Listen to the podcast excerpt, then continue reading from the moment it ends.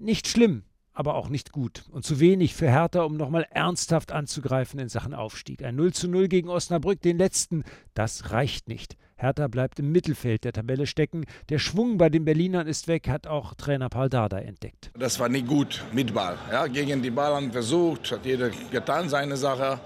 Die offensive Spieler haben sie erste halbe Stunde wenig bewegt, nicht mal gepresst. Das war irgendwie Spekulatius für die Sichttor, aber das geht nicht, musste erst mal investieren und es war einfach nicht gut, aber die Jungs haben sie versucht. Bei Hertha fehlte Rese wegen eines Infekts und das nahm den Berlinern die Energie in der Offensive, zumal Osnabrück auch gut verteidigte. Das Team hat unter dem neuen Trainer Koschinat an Stabilität gewonnen, urteilt Maxwell Jemphy. Er ist einfach klar in seinen Aussagen.